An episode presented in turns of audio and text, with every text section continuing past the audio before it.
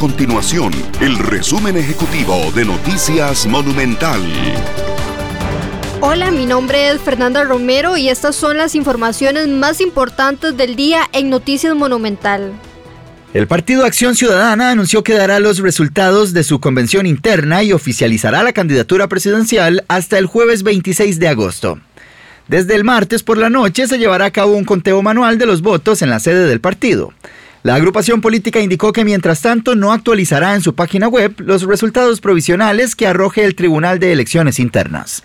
El último corte mantiene a la precandidata Carolina Hidalgo con una ventaja de 441 votos por encima del precandidato Welmer Ramos. La fracción del Partido Liberación Nacional no impondrá ninguna sanción al diputado David Gursong tras haber sido condenado por agredir al asesor legislativo Giancarlo Casasola. El actual subjefe de fracción liberacionista fue condenado a pagar un millón de colones por este hecho.